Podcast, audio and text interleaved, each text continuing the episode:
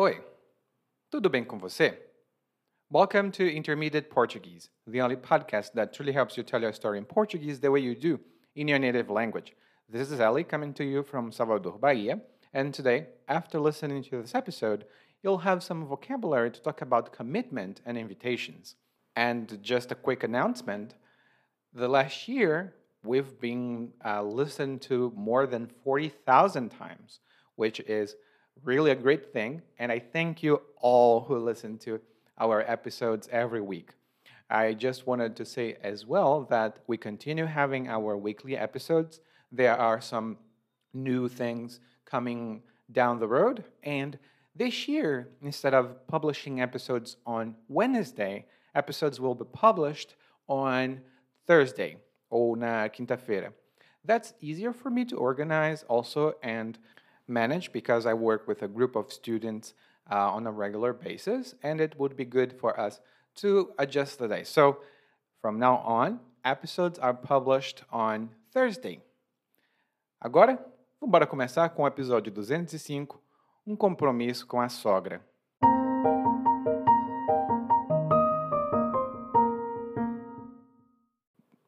Sei que essa história é mais batida que não sei o que, mas não me dou nada, nada com minha sogra. A única coisa boa que essa mulher fez foi colocar a Camila no mundo. E a Camila é minha esposa. Só que até dela estou começando a ter raiva. Deixa eu te explicar. A Camila empenhou a palavra com a mãe, dizendo que ia comparecer ao aniversário de 70 anos da velha. Até aí tudo bem. A mãe é dela, não minha. É uma incumbência que ela tem, mas não é compromisso meu. Não preciso comparecer ao aniversário da minha sogra.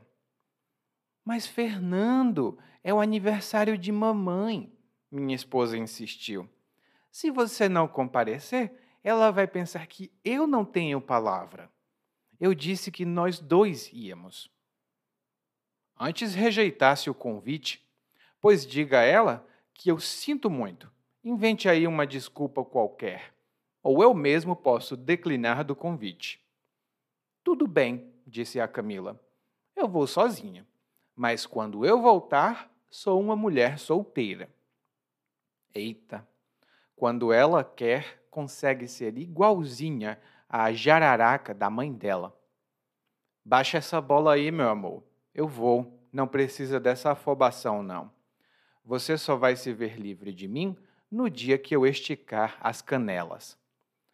Minha esposa deu um sorriso e foi dizendo o que eu podia e não podia fazer. Ela adora cagar regra, é igualzinha à mãe dela às vezes. E eu tinha que fazer o jogo dela, senão tinha que lidar com as consequências.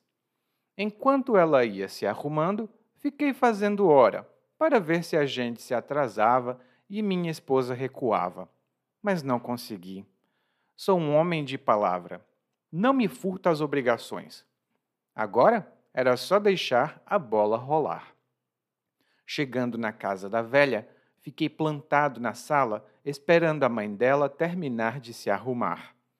O pai dela, coitado, esse não se lembrava mais nem do próprio nome. Ela bem que podia estar que nem ele. Cadê o digníssimo? ouvi minha sogra perguntar, saindo do quarto. Quando ela me viu, disse: Fernando, onde você comprou essa camisa? Tinha para homem? e deu uma gargalhada carregada. Ela era fumante. Eita, vai chover, eu disse e minha sogra pareceu ofendida. Minha esposa me deu uma bronca só com o olhar. Aí foi minha vez de colocar os panos quentes. Desculpa. Tudo bem. Ia dançar conforme a música, mas ainda ia fazer uma boa com a minha esposa.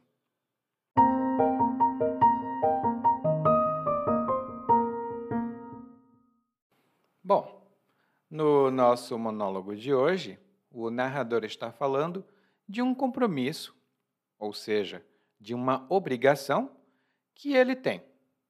Mas antes de falar disso, ele admite que é uma história batida. Ele admite que o que ele vai contar é uma história batida.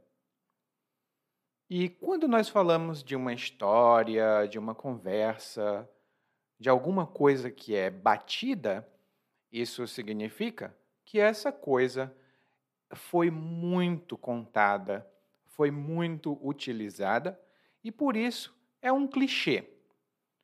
Uma expressão batida é uma expressão que todo mundo usou e é um clichê. Ela perdeu um pouco da novidade.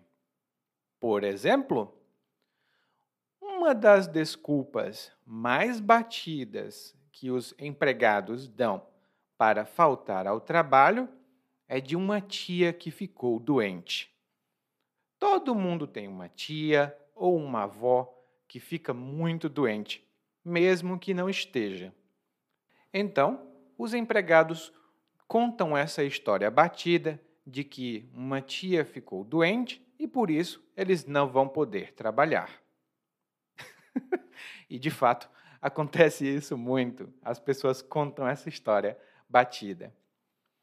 E a história batida do narrador é de que ele não se dá bem com a sogra. Ele não se dá bem com a sogra. Ou seja, ele não tem uma boa amizade.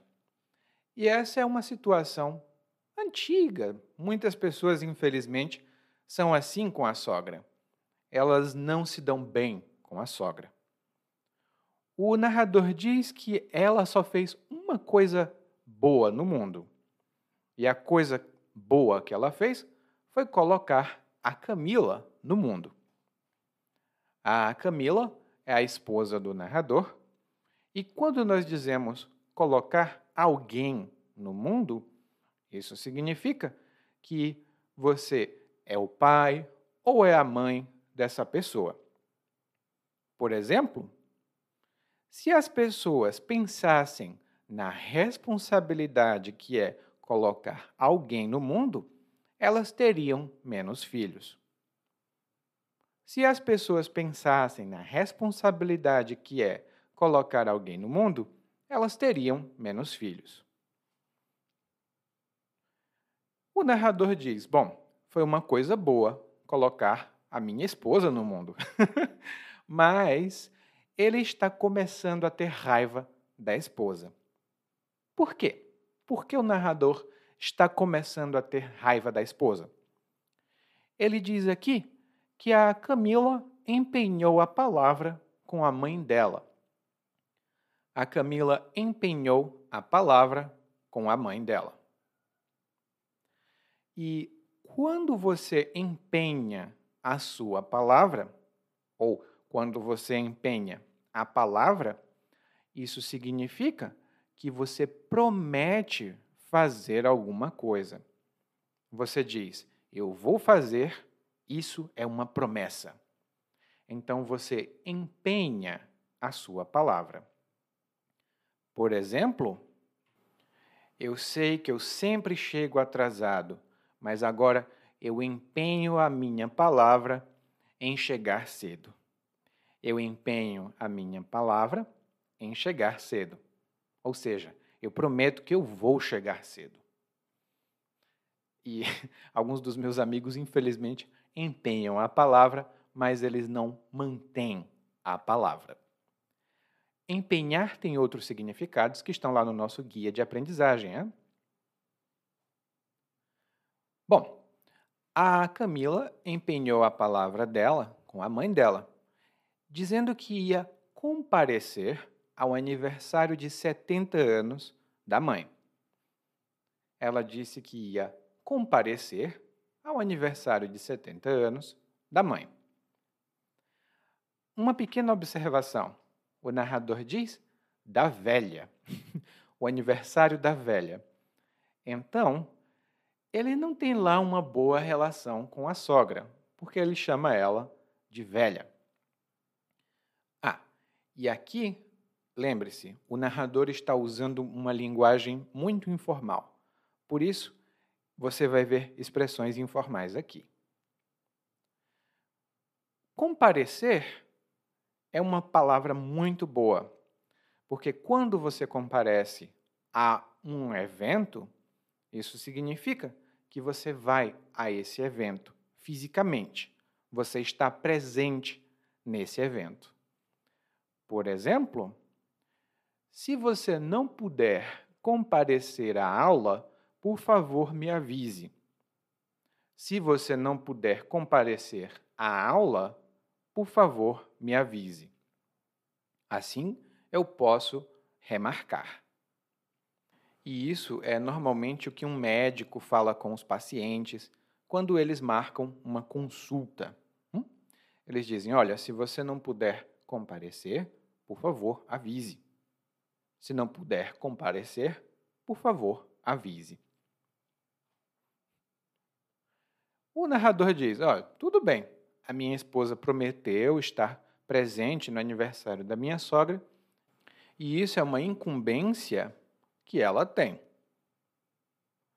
E uma incumbência é uma responsabilidade, é uma obrigação que alguém tem de fazer alguma coisa. Eu posso dizer, por exemplo, que as minhas incumbências como professor são preparar a aula, ensinar a aula e ajudar os alunos a entenderem e a utilizarem aqueles conhecimentos. Essas são as minhas incumbências ou as minhas responsabilidades. Lá no guia de aprendizagem, eu tenho algumas fórmulas para falar sobre responsabilidade e obrigação. Mas ter uma incumbência é uma delas. E o narrador diz: bom, é uma incumbência que ela tem. Ou seja, ela é filha, então a responsabilidade dela é estar com a mãe. Mas não é compromisso meu. Mas não é compromisso meu.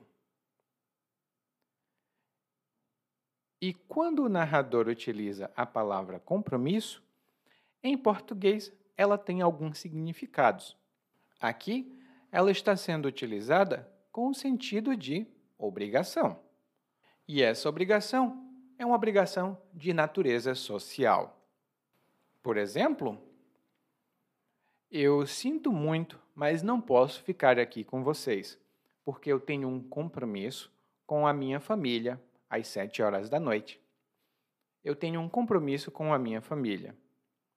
Isso significa que eu vou me encontrar com minha família e muito provavelmente vamos fazer alguma coisa juntos. Talvez ir ao cinema ou ir a um restaurante.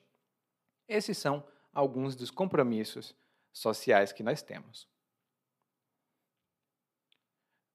Bom, a esposa do narrador não ficou muito feliz, porque ela empenhou a palavra, né? Ela prometeu que tanto ela como o marido estariam no aniversário da mãe.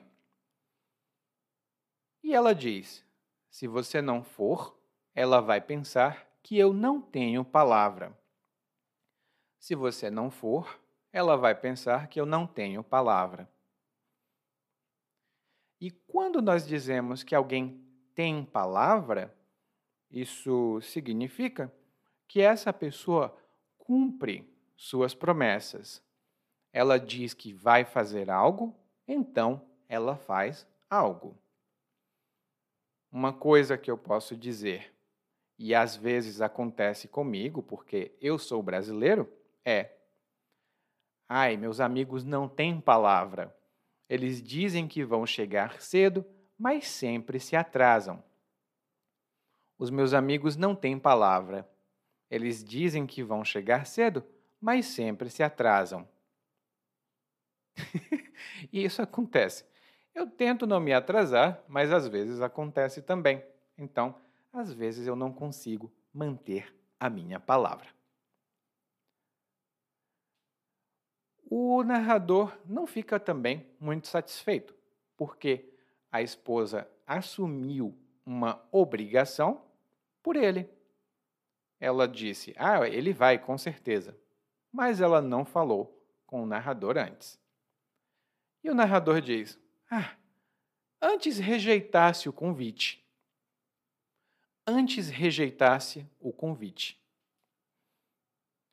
E quando a gente diz antes rejeitasse, fizesse, com o subjuntivo, e geralmente com o pretérito do subjuntivo, isso significa teria sido melhor, blá blá blá.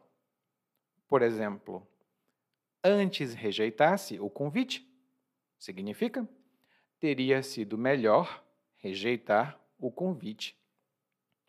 E um exemplo que eu posso dar é: eu vim para a casa de praia com os meus amigos porque eles me disseram que ia ser muito divertido.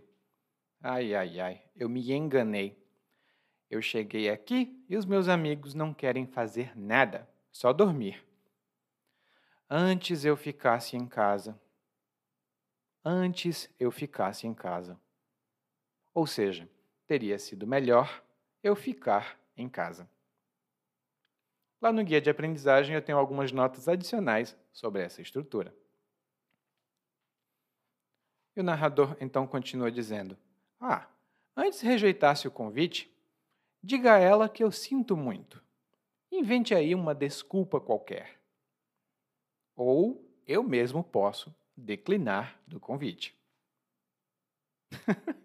Aqui temos algumas expressões interessantes.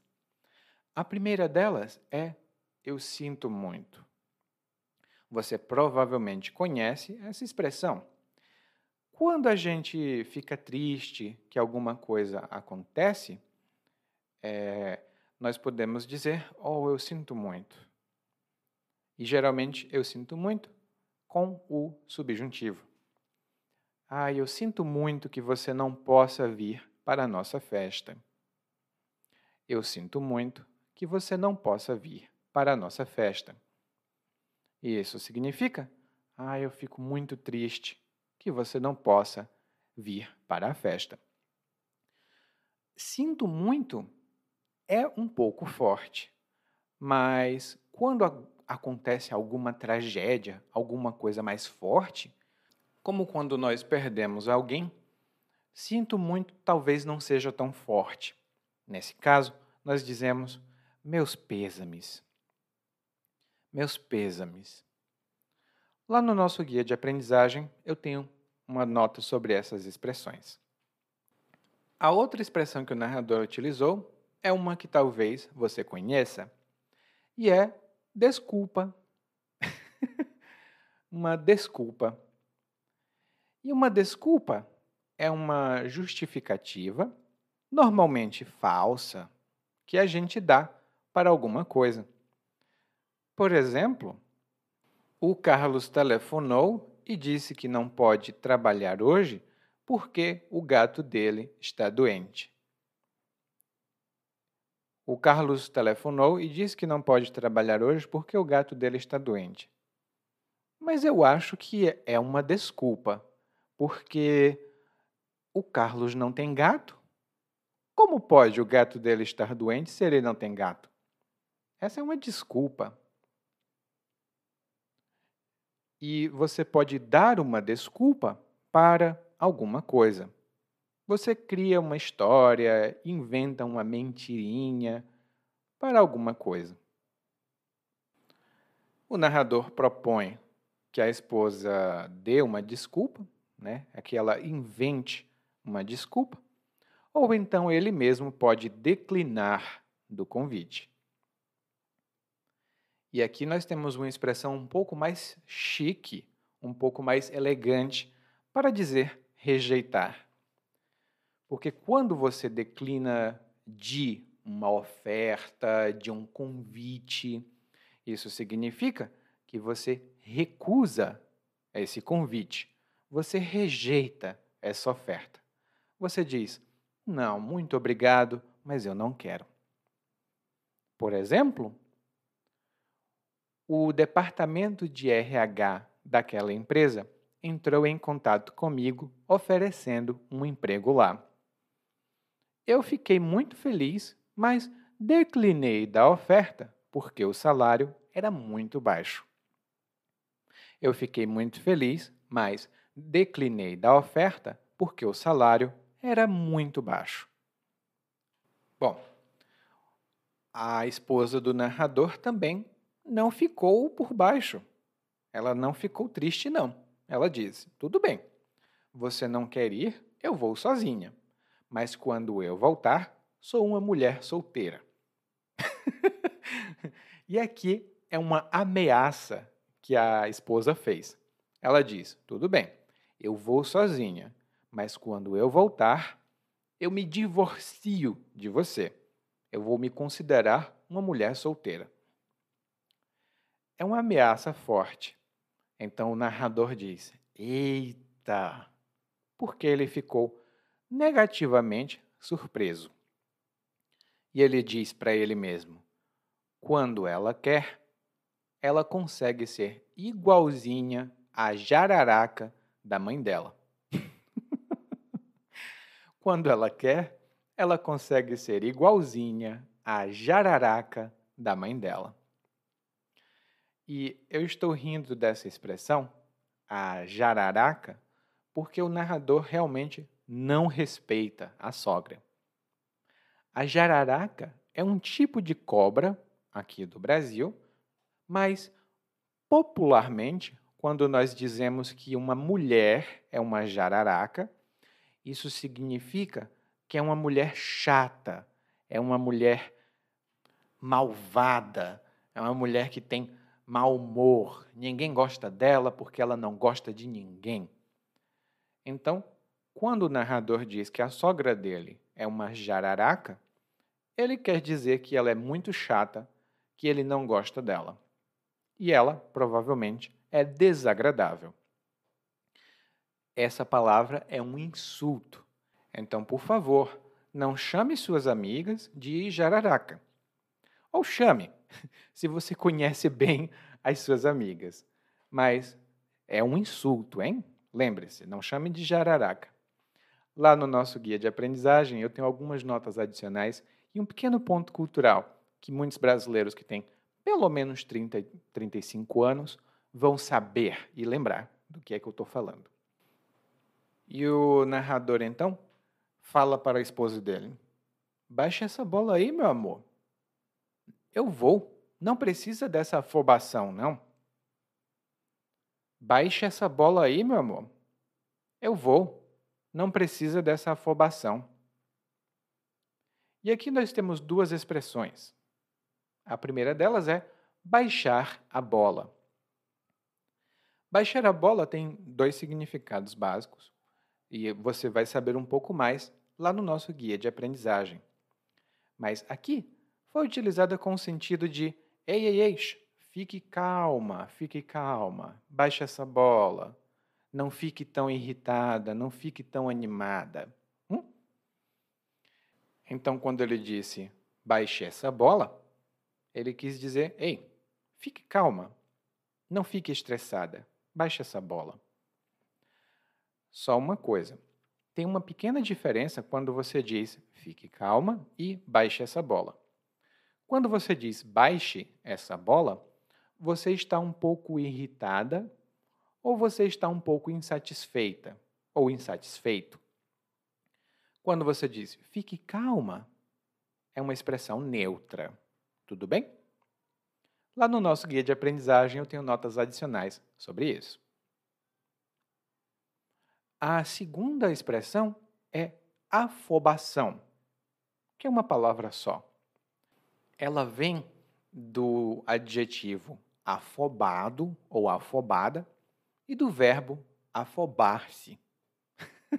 é uma família toda. E quando alguém se afoba para fazer alguma coisa, essa pessoa fica com muita pressa, mas com tanta pressa que ela também se atrapalha. Ela comete erros, ela faz coisas que não deveria fazer porque ela está com muita pressa. Essa pressa é a afobação. Por exemplo, recentemente, muitos jovens fizeram filas quilométricas para ir a um show de um artista famoso internacional. Foi um corre-corre, eles se bateram, tiveram problemas para poder chegar ao show, gritaram, desmaiaram, tiveram muitos problemas. Eu sinceramente não entendo para que tanta afobação para ver uma pessoa como elas. É só uma pessoa, não é um Deus. Então, eu não entendo para que tanta afobação para chegar ao local do show e assistir um show de uma pessoa só. Para que tanta afobação? E o narrador aqui deixa entender que a esposa está muito afobada para se divorciar. Ela tem muita afobação para se divorciar. Por isso, ele completa o argumento dele dizendo que a esposa só vai se ver livre dele no dia que ele esticar as canelas. A esposa só vai ficar livre dele no dia que ele esticar as canelas. E esticar as canelas é um eufemismo. É uma expressão que nós usamos no lugar de outra, porque a outra expressão talvez seja forte demais. E esticar as canelas significa morrer. Mas algumas pessoas acham que é um tabu, elas ficam com medo de dizer a palavra morrer. Então elas dizem esticar as canelas e outras expressões. É uma expressão humorosa, é divertida, mas significa morrer. Então, se você disser que Fulano esticou as canelas, Fulano morreu. Hum? Então, a esposa do narrador ficou satisfeita com o resultado da ameaça dela e começou a dizer para o narrador o que ele podia e não podia fazer. E o narrador diz que a esposa adora cagar regra. O narrador adora cagar regra. E essa é uma expressão um pouco vulgar por causa da palavra cagar, porque cagar é uma maneira informal de se dizer defecar ou fazer cocô. Mas quando nós dizemos que uma pessoa caga regra, isso significa que essa pessoa se sente superior a outras pessoas e por isso ela acha que tem a autoridade de dizer o que as outras pessoas devem e não devem fazer. No geral, uma pessoa que caga regra não assume as próprias responsabilidades quando elas precisam seguir as regras que elas cagam. então, é uma pessoa hipócrita que gosta de dar ordens. E uma pessoa que caga regra é um ou uma caga regra. Lá no guia de aprendizagem eu tenho algumas notas adicionais, mas um exemplo que eu posso dar é o Daniel se casou com a minha mãe, mas ele não é meu pai. Eu não aceito que ele cague regra aqui em casa. O Daniel se casou com minha mãe, mas ele não é meu pai. Eu não aceito que ele cague regra aqui em casa. Bom, e o narrador diz: a minha esposa adora cagar regra e eu tenho que fazer o jogo dela. E se ele não fizesse o jogo dela, ele teria que lidar com as consequências. Fazer o jogo de alguém significa fazer algo do interesse de outra pessoa, você pode talvez saber que está fazendo isso ou que não está fazendo isso. Por exemplo, eu sei que você tem uma boa amizade com o seu colega de trabalho, mas é melhor você não fazer o jogo dele, porque quando você se comporta do jeito que ele sugere, você pode até ficar com uma boa amizade com ele, mas os seus outros colegas de trabalho não gostam disso. E às vezes acontece isso nos trabalhos. Um empregado manipula outros empregados para fazerem um jogo dele. Lá no nosso guia de aprendizagem eu tenho exemplos e uma explicação adicional sobre isso. Mas, no geral, não é bom fazer o jogo de outra pessoa. Ou pelo menos nós não gostamos de fazer o jogo de outra pessoa, porque podemos nos sentir manipulados. No caso, o narrador tem que fazer o jogo da esposa. Ele tem que ir para o aniversário da sogra, tem que ser educado, tem que fazer tudo porque a esposa dele quer que a mãe dela, a sogra, tenha uma boa impressão. E o narrador diz: Olha, a minha esposa estava se arrumando, colocando as roupas dela, e eu fiquei fazendo hora. eu fiquei fazendo hora para ver se a gente se atrasava e minha esposa recuava. E aqui temos três expressões boas. A primeira delas é fazer hora. Fazer hora tem alguns significados, mas aqui significa se ocupar com alguma coisa para se distrair até chegar o momento de fazer outra coisa. Por exemplo, nós terminamos o trabalho com quase cinco horas de folga. Isso significa que tínhamos cinco horas livres e nenhum trabalho para fazer. Então, nós ficamos fazendo hora até chegar a hora de ir embora. Nós ficamos fazendo hora no trabalho até chegar a hora de ir embora. E às vezes acontece isso comigo. Eu tenho aulas durante o dia e às vezes eu tenho um intervalo entre uma aula e outra. E eu fico fazendo hora até chegar a outra aula. Eu leio alguma coisa, eu falo com algum amigo no WhatsApp, eu faço hora. A outra expressão que o narrador utilizou aqui foi se atrasar ou atrasar-se. E você provavelmente conhece essa palavra. Bom, você lida com brasileiros, então você sabe que a gente se atrasa bastante. E se atrasar aqui significa chegar a um local depois da hora combinada. Se nós dizemos que vamos ao restaurante às 10 horas da noite e chegamos lá às 11 horas da noite, nós nos atrasamos. E o narrador ficou fazendo hora para ver se se atrasavam. Né? Ele ficou se distraindo sem se arrumar porque ele queria que a esposa recuasse.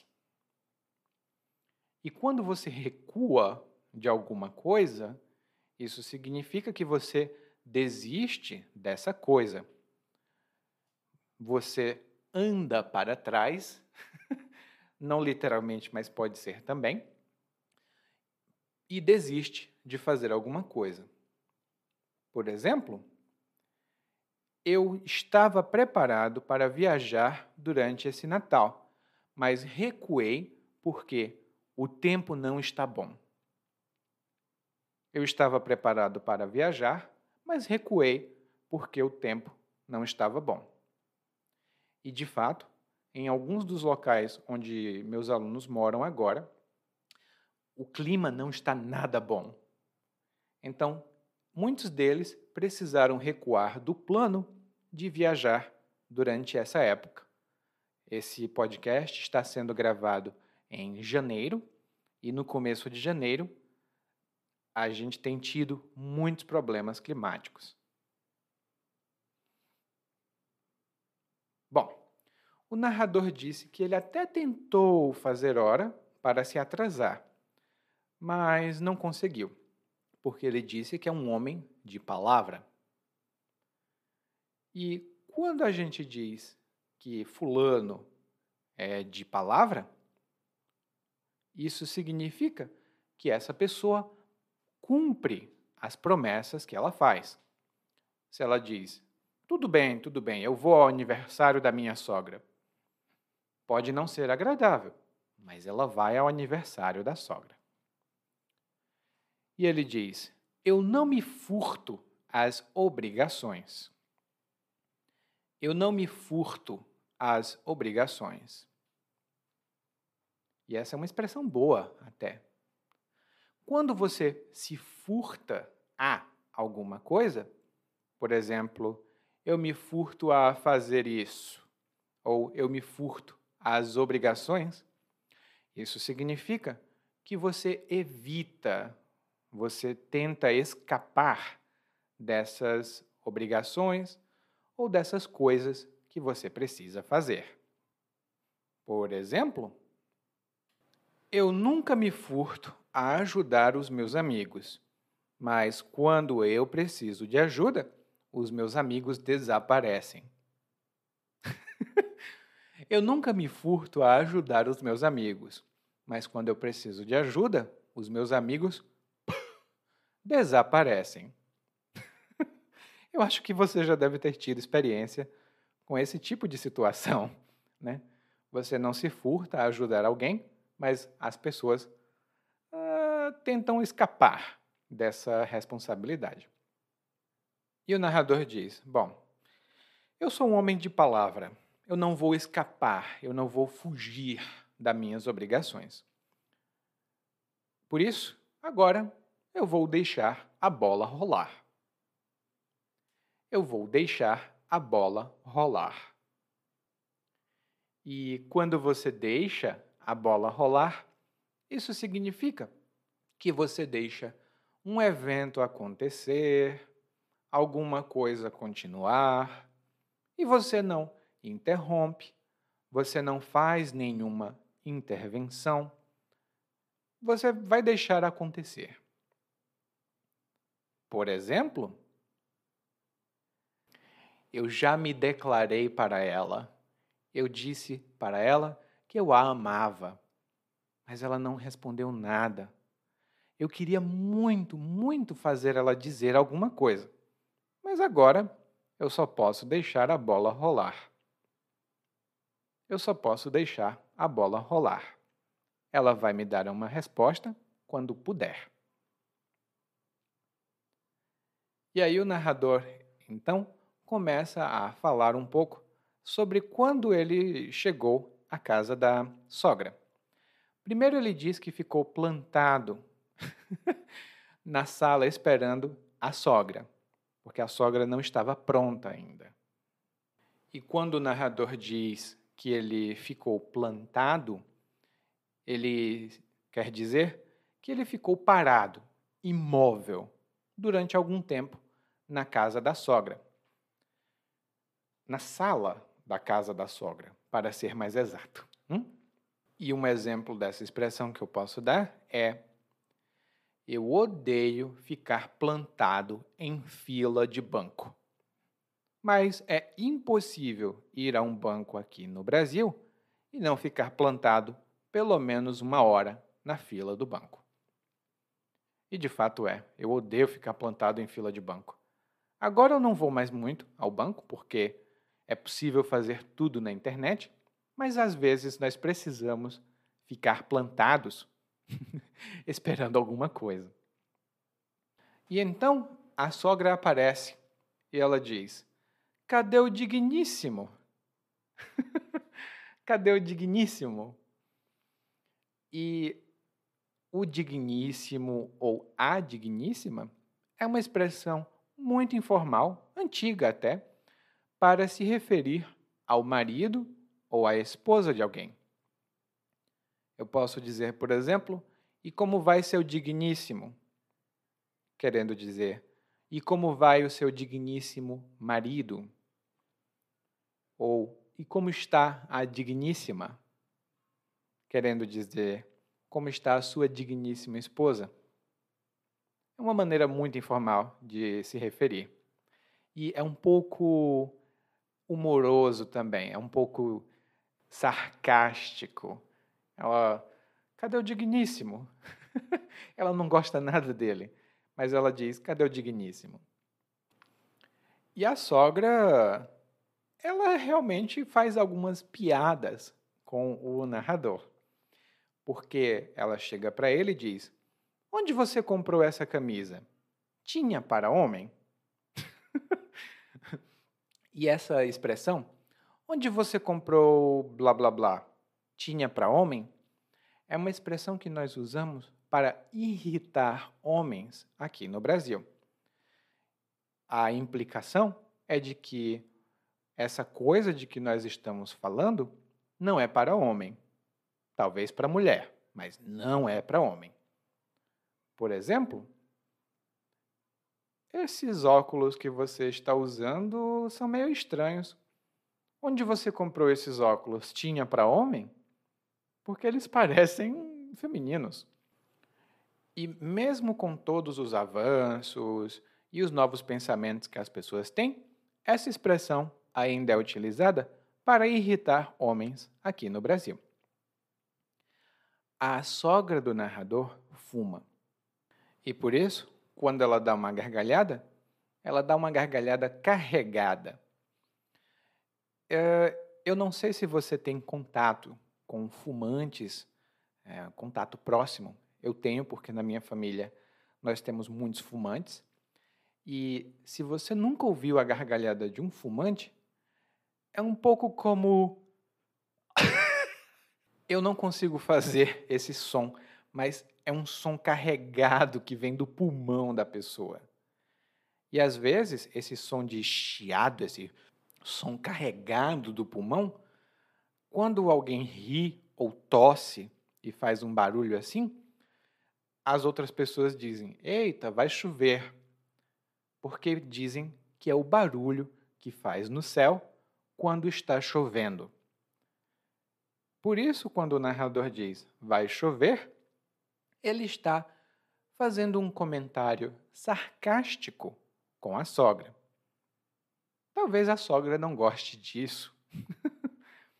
e quando ele diz isso, a sogra parece ofendida e a esposa dá uma bronca no marido, mas é uma bronca com os olhos. E a bronca é uma repreensão, é uma reprimenda quando uma criança ah, está se comportando mal, você pode dizer: Ei, psh, se comporte, fique quieta. Essa é uma bronca. E a esposa do narrador deu uma bronca nele. E aí o narrador disse: Bom, eu coloquei os panos quentes. Ou seja, eu disse que o errado era eu. Eu assumi a culpa mesmo eu não sendo culpado, porque eu sou diplomático e eu quero evitar conflitos. No caso, ele está colocando os panos quentes porque, primeiro, a sogra insultou o narrador. Depois, o narrador insultou a sogra. Então, os dois são culpados. Mas o narrador coloca os panos quentes para evitar um conflito com a esposa. Complicado, né? No final, o narrador diz: Ah, eu vou dançar conforme a música. Ou seja, eu vou me comportar de uma maneira conveniente neste momento. Mas ainda vou fazer uma boa com a minha esposa. E quando você faz uma boa com alguém, isso significa que você coloca essa pessoa em uma situação complicada, humilhante para talvez se vingar ou para prejudicar essa pessoa. No caso, o narrador está prometendo que vai se vingar da própria esposa, porque ele vai fazer uma boa com ela. E eu vou fazer uma boa com você agora, porque nós vamos escutar o monólogo mais uma vez, mas dessa vez na velocidade natural. Sei que essa história é mais batida que não sei o quê, mas não me dou nada nada com minha sogra. A única coisa boa que essa mulher fez foi colocar a Camila no mundo. E a Camila é minha esposa. Só que até dela eu tô começando a ter raiva. Deixa eu te explicar. A Camila empenhou a palavra com a mãe, dizendo que ia comparecer ao aniversário de 70 anos da velha. Até aí tudo bem, a mãe é dela, não minha. É uma incumbência que ela tem, mas não é compromisso meu. Não preciso comparecer ao aniversário da minha sogra. Mas, Fernanda, é o aniversário de mamãe. Minha esposa insistiu. Se você não comparecer, ela vai pensar que eu não tenho palavra. Eu disse que nós dois íamos. Antes rejeitasse o convite, pois diga a ela que sinto muito. Invente uma desculpa qualquer. Ou eu mesmo posso declinar o convite. Tudo bem, disse a Camila. Eu vou sozinha, mas quando eu voltar sou uma mulher solteira. Eita. Quando ela quer, consegue ser igualzinha a jararaca da mãe dela. Baixa essa bola aí, meu amor. Eu vou. Não precisa dessa afobação, não. Você só vai se ver livre de mim no dia que eu esticar as canelas. Minha esposa deu um sorriso e foi dizendo que eu podia e não podia fazer. Ela adora cagar regra, igualzinha a mãe dela às vezes. E eu tinha que fazer o jogo dela, senão tinha que lidar com as consequências. Enquanto ela ia se arrumando, fiquei fazendo hora para ver se a gente se atrasava e minha esposa recuava. Mas não consegui. Sou um homem de palavra. Não me furta as obrigações. Agora era só deixar a bola rolar. Chegando na casa da velha, fiquei plantado na sala esperando a mãe dela terminar de se arrumar. O pai dela, coitado, Esse não se lembrava mais nem do próprio nome. Ela bem que podia estar que nem ele. Cadê o digníssimo? Ouvi minha sogra perguntar, saindo do quarto. Quando ela me viu, disse: Fernando, onde você comprou essa camisa? Tinha para homem? e deu uma gargalhada carregada. Ela era fumante. Eita, vai chover, eu disse, e minha sogra pareceu ofendida. Minha esposa me deu uma bronca só com o olhar. Aí foi minha vez de colocar os panos quentes. Desculpa. Tudo bem. Ia dançar conforme a música, mas ainda ia fazer uma boa com minha esposa. Oi, tudo bem? Provavelmente você escuta nosso podcast há algum tempo. Bom, se não for o caso, eu me apresento para você. Eu sou o Eli, é, para Eliakim, e sou professor de português responsável pelo podcast, pelo site portuguesewitheli.com, pelo outro site readbrazilianportuguese.com e muitas outras fontes de conteúdo para aprendizes de português que, como você, querem falar e entender o português brasileiro. Se você gostar desse podcast, você pode fazer uma avaliação do nosso podcast no Apple Podcasts. Você pode fazer a sua avaliação e isso ajuda muito. Obrigado.